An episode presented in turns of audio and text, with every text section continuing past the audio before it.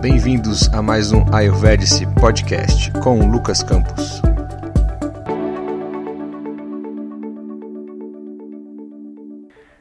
Olá pessoal, sejam muito bem-vindos ao nosso primeiro episódio do Ayurvedic Podcast. Antes de mais nada, preciso me apresentar. Meu nome é Lucas Campos, sou mineiro, natural de Divinópolis, Minas Gerais, mas eu moro em Brasília desde a adolescência, lá nos meados de 1996. Quase um candango aqui, né? Eu sou nutricionista, pós-graduado em medicina ayurvédica e terminando a pós-graduação em fitoterapia também. Além disso, tive a honra de me formar como terapeuta ayurvédico em 2016, após dois anos e meio de estudos, pela Escola Yoga Brahma Vidyalaya, com o Dr. Rugi, médico e grande mestre do Ayurveda, aqui no Brasil, e também pela Academia Internacional do Yoga, que fiz estudos complementares na Índia em 2018, na cidade de Pune, lá na Índia. Além disso, também fiz formação avançada em Kaya Chikitsa, que é a clínica médica no Ayurveda, também com a mesma escola e também com o Dr. Rugue e professores indianos convidados.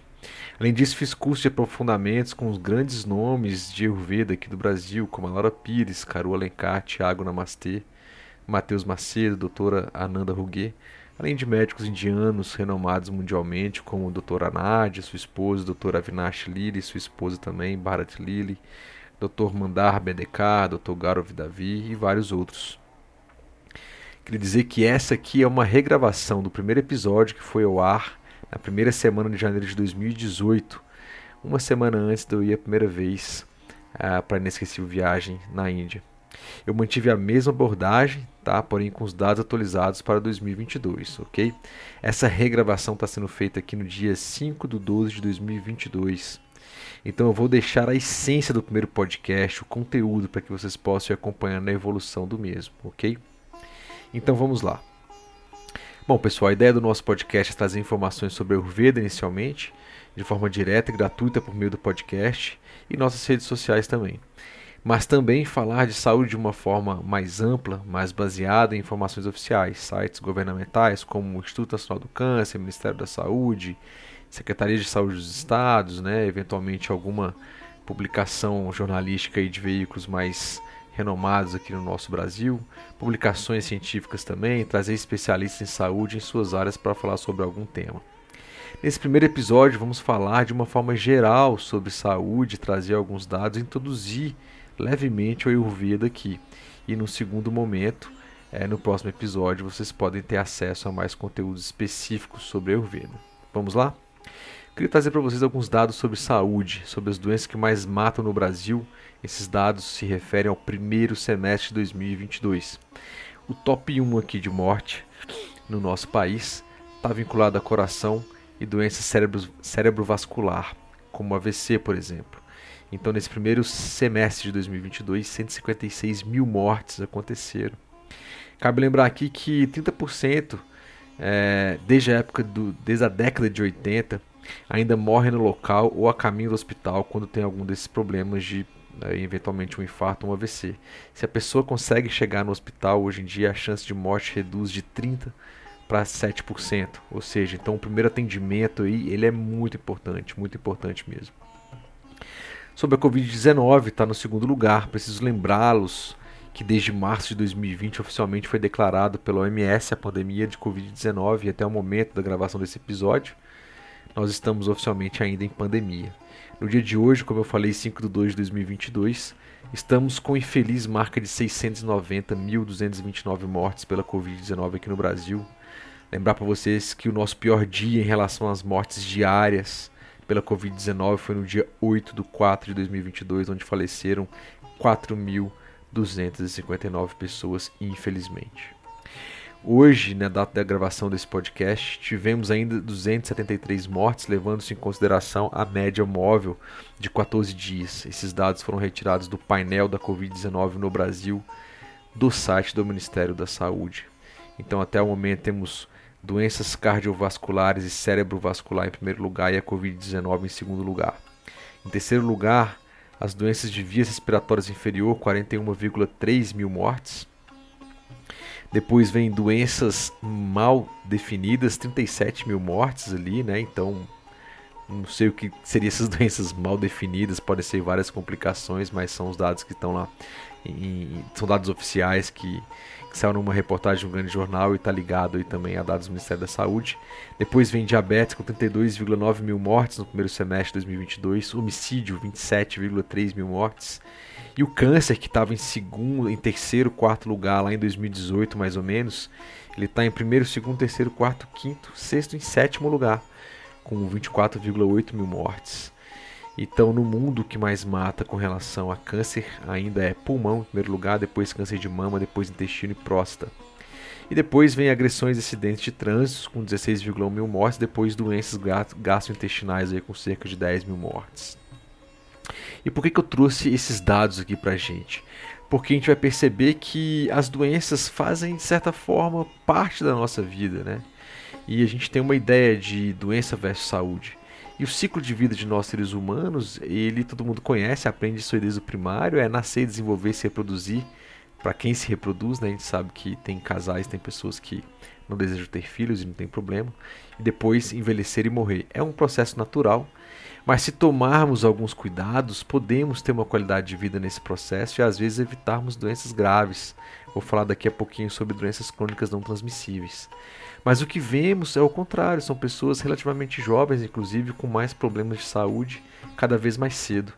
Dizem aí que hoje é, talvez comece a aparecer a primeira geração onde infelizmente os avós vão ver os netos morrerem mais cedo. Né? Então isso é um dado muito ruim. E isso tem a ver com um estilo de vida muito estressante, né? as coisas são muito corridas, a alimentação é feita de qualquer jeito, come-se muito, muito ultraprocessados e alimentos processados em detrimento de alimentos cada vez mais in natura. Né? E o que a gente pode perceber quando a gente está no meio de pessoas, onde você olha para o lado, uma pessoa está ruim, outra pessoa está ruim, problema de cardíaco, problema de pressão alta, etc. Todo mundo está do lado e você aparece com uma pressãozinha alta, você acha que aquilo é normal né? Onde na verdade é, é, aquilo não é a normalidade. As pessoas que estão cada vez mais doentes, a gente convivendo com isso aí ao nosso redor, a gente acha que isso é normal, mas não é. E aí vem outra estatística. Os dois grupos de remédios mais vendidos no mundo são antidepressivos e os grupos de, de Viagras, né, de para potência sexual ali e afins. E isso aí dá um indício para nós de que de que boa parte do mundo está muito triste e impotente. Né? E por que, que isso pode estar acontecendo? Os fatores são os mais variados possíveis e multifatoriais. No contexto atual de pandemia, os números de casos de depressão e ansiedade têm subido drasticamente. E o Brasil, por exemplo, em várias pesquisas, infelizmente, tem ficado em primeiro lugar, né? ou nas top 3 ali. Saindo um pouco desse contexto de pandemia da Covid-19, no geral a gente está transferindo a responsabilidade de nossa saúde em vários níveis para terceiros né? Não só saúde física, mas mental, mas também até a questão de saúde espiritual. A gente delega aquilo para uma terceira pessoa e acha que ela vai ser nossa salvadora, quando isso é um grande risco. A gente não está assumindo né, as nossas responsabilidades naquilo que cabe a nós né, individualmente, fugindo dos nossos valores muitas vezes, das nossas transformações, dos nossos conflitos e dores.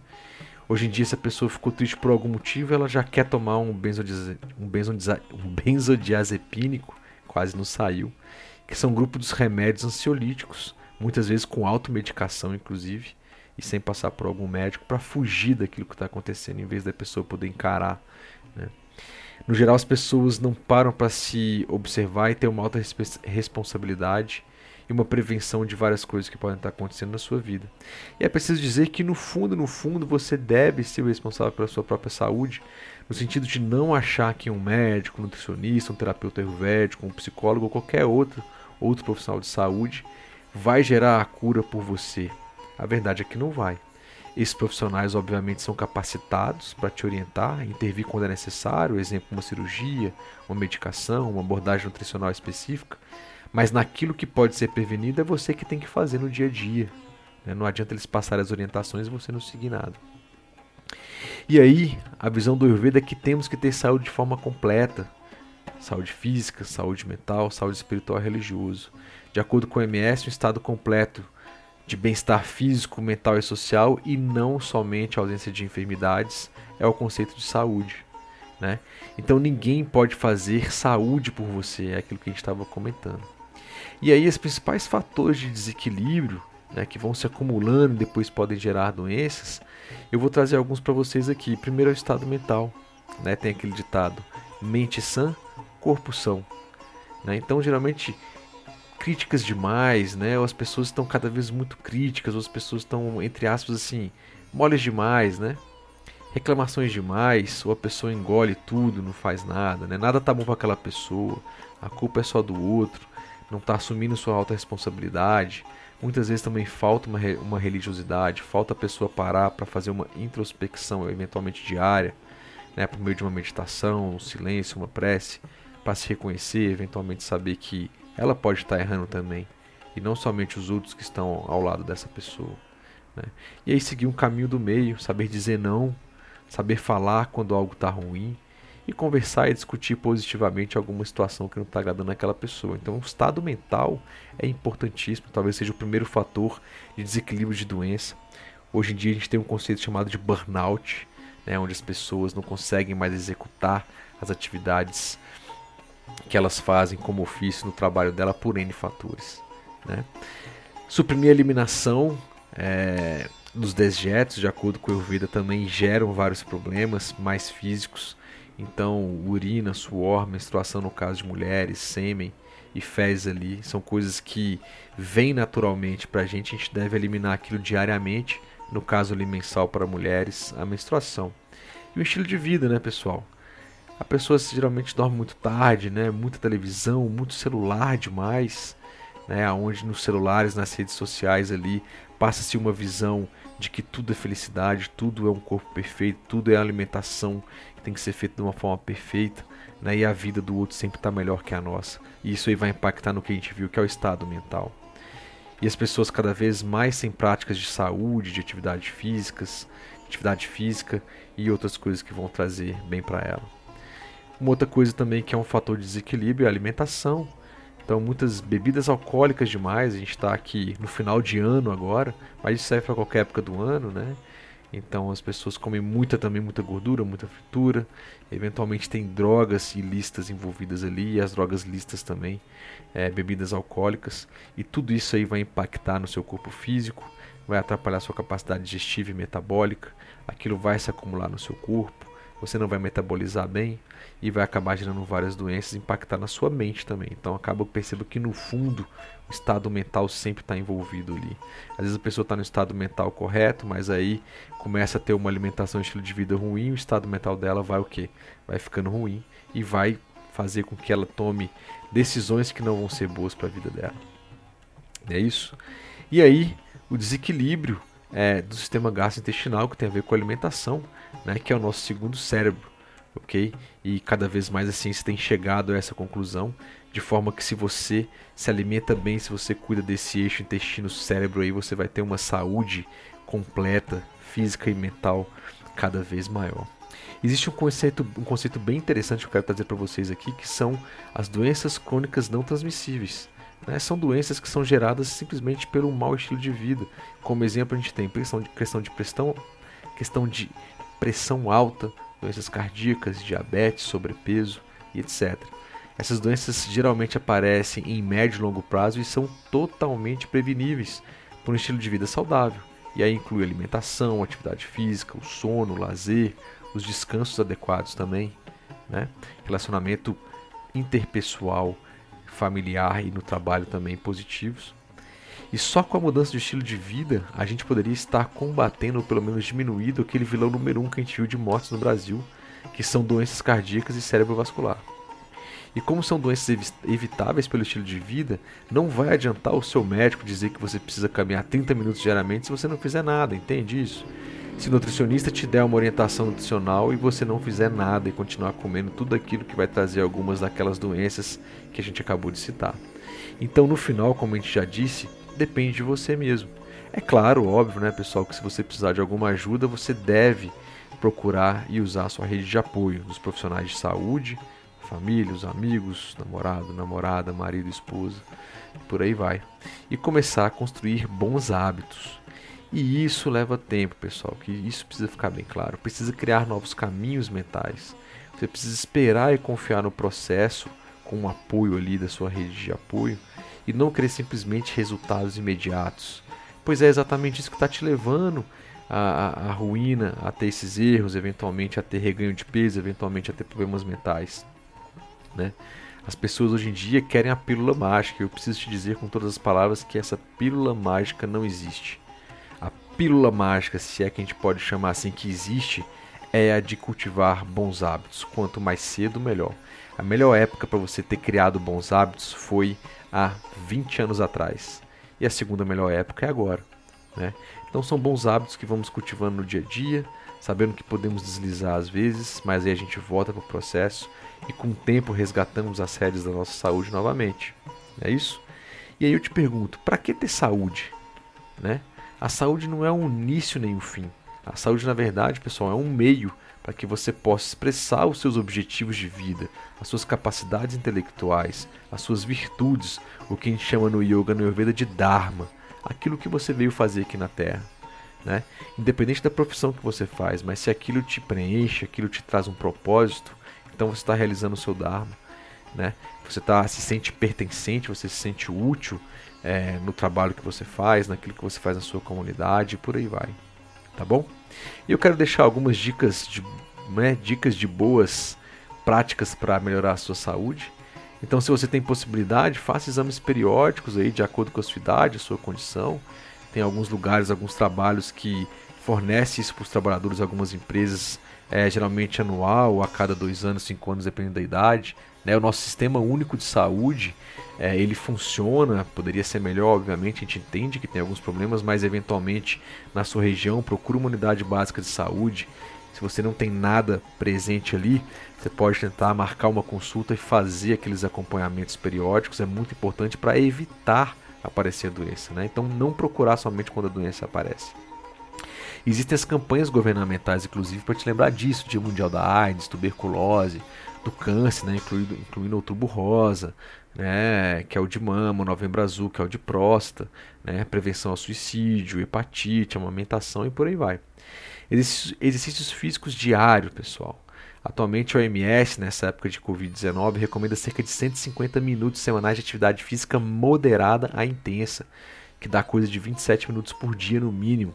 Óbvio que dependendo da sua idade, da sua condição, você vai procurar um profissional de saúde adequado para te orientar melhor nisso aí. Mas é importante, tá? Pode fazer também o que, pode ser exercício físico? Pode ser uma yoga, uma dança, né? Pode ser pedalar, pode ser nadar e por aí vai.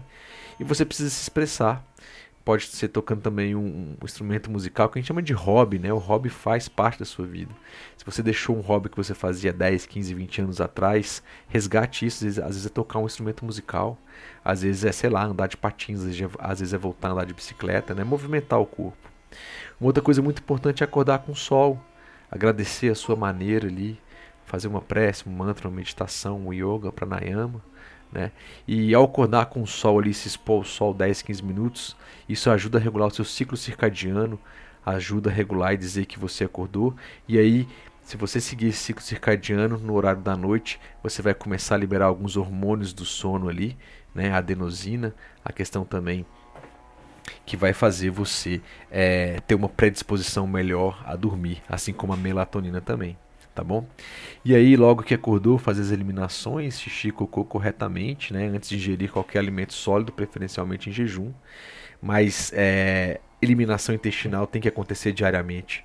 Se você não está não tá indo fazer cocô diariamente, eu vou te dizer que você precisa buscar alguma ajuda profissional aí, um nutricionista, um terapeuta ayurvédico, um médico que seja, tá? Porque é importantíssimo. Se você come todos os dias, você precisa eliminar todos os dias. E aí tem várias notícias, várias pesquisas científicas mostrando que pessoas que não evacuam diariamente podem ter grandes problemas de, a médio e a longo prazo, intestinais, cânceres e por aí vai, dentre vários outros, inclusive mentais também, tá bom? E aí uma dica também é para ajudar a sua capacidade digestiva e metabólica, pode tomar um copo de água morna em jejum e logo que você é, acordou, tá bom? Pode tomar um banho em temperatura também é, agradável, morna, aí você pode cantar uma, músicas alegres, logo depois você vai limpar os dentes, vai raspar a língua, que é uma dica que o Ayurveda fala. Pingar duas gotas de óleo de gelim ou ghee, né, nas narinas, principalmente pra, em, em épocas, estações do ano em que o clima está um pouco mais seco e, e, e, mais frio também, né? Essa, esse, essa, esse óleo de gelim ou esse ghee tem que estar tá morninho ali, você pode aquecer em banho-maria. O café da manhã somente se você tiver com fome, né? Então, senão você pode tomar um chá para estimular o funcionamento do seu sistema gastrointestinal. E aí pode vir chá de gengibre, de camomila, de hortelã, um chá de maçã, por exemplo. E aí, se você tiver fome logo depois de um tempo, você pode fazer uma, uma alimentação saudável. E lembrando que o café da manhã, preferencialmente, tem que ser uma quantidade menor do que o almoço, tá bom? Então, o que você comer de café da manhã não pode atrapalhar o seu almoço, porque você tem que chegar com fome na hora do almoço, que deve ser a sua principal alimentação do dia. Ela deve ser feita de acordo com o Ayurveda ali, entre 11h30 e 1h30 da tarde no máximo. E tente manter fixamente esse horário do seu almoço, tá bom? Final da tarde, início da noite, é hora de começar a relaxar. Eu sei que muita gente que está numa vida mais ativa trabalha, depois vai estudar, ou ainda tem um outro trabalho, etc. Mas em algum momento ali do seu dia, se não dá para fazer isso todo dia, pegue duas vezes por semana, pegue no final de semana, faça uma automassagem no, no, no topo da cabeça, uma automassagem nos pés. Né? Faça uma yoga, uma meditação, uma prece e depois vai tomar um banho antes de deitar, um banho morno também. Então isso aqui é um combo do, do bom sono, tá bom? É, antes desse banho e antes desse relaxamento, eu sugiro você fazer um jantar leve, com alimentos de fácil digestão. Né? Essa alimentação deve ser menor em quantidade do que o seu almoço. Tá? Para a maioria das pessoas, existem casos específicos que a pessoa tem alguma doença, que a pessoa é um atleta e por aí vai. Mas no geral, mesmo para essas pessoas, a gente equilibra a alimentação delas para que elas não sintam falta, tem uma alimentação mais leve do que do almoço. Né? E aí você pode fazer esse jantar mais leve, pelo menos duas horas antes de, de se deitar. E aí pode fazer aquela automassagem, aquele banho, aquela, aquelas coisas todas lá, né? Que é a higiene do sono, ouvir uma música né, suave. E dormir preferencialmente aí antes das 22 horas. Recomendo como higiene do sono você desligar as telas aí da sua casa, televisões, tablets, celulares, pelo menos uma hora antes de dormir, para que o seu corpo entenda que aquela luz azul que vem dessas telas é, não estão mais acontecendo, ele possa liberar hormônio, os hormônios que induzem o sono, adenosina e melatonina, tá bom?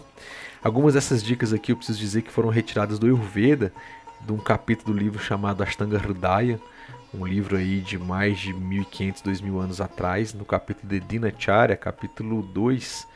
Ou seja, tudo que uma pessoa saudável deveria fazer todos os dias para manter a saúde por longa data, né? Onde eu fiz aqui, obviamente, pequenos ajustes e adaptações. E repito aqui que caso você tenha alguma condição de saúde específica, alguma doença, você precisa continuar seguindo a orientação do seu profissional de saúde, tá bom? E não simplesmente fazendo aqui. Então adapte-se, tá bom? Bom, pessoal, esse foi o nosso primeiro episódio, nosso episódio de estreia. estreia.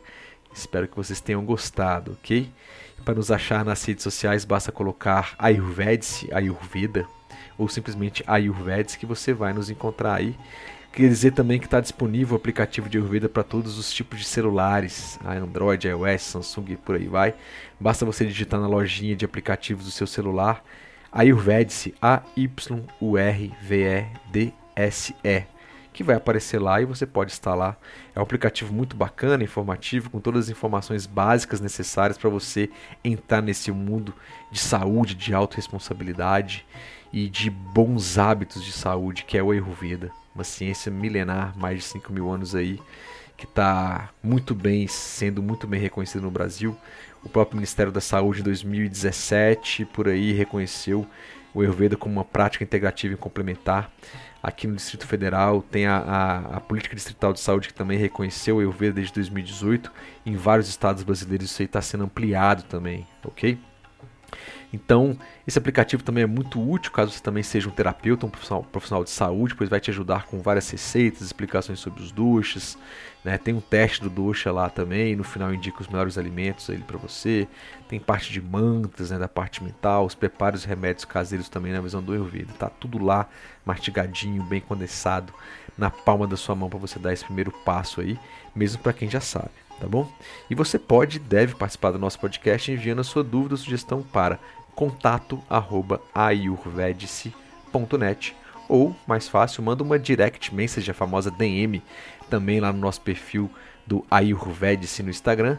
Lá também no perfil do Ayurvedice no Instagram tem um linkzinho lá que tem um contato do WhatsApp, do WhatsApp Business, que você também pode entrar em contato eu sempre respondo todo mundo que entra em contato, mesmo que não seja na hora, mas eu sempre vou te dar um feedback eu pessoalmente, tá bom? Agradeço sua participação e se você gostou, compartilha com seus amigos, familiares. Deixa um like aí aonde você estiver ouvindo isso aí ou escutando, né? A gente tem nas principais plataformas de podcast aí, Spotify, SoundCloud, Apple Podcasts, né? Google Podcasts e por aí vai. Tá bom? Obrigado por terem participado. Acompanhe os nossos próximos episódios aí que vai vir muita coisa boa. Tá bom? Um grande abraço, namastê e até a próxima.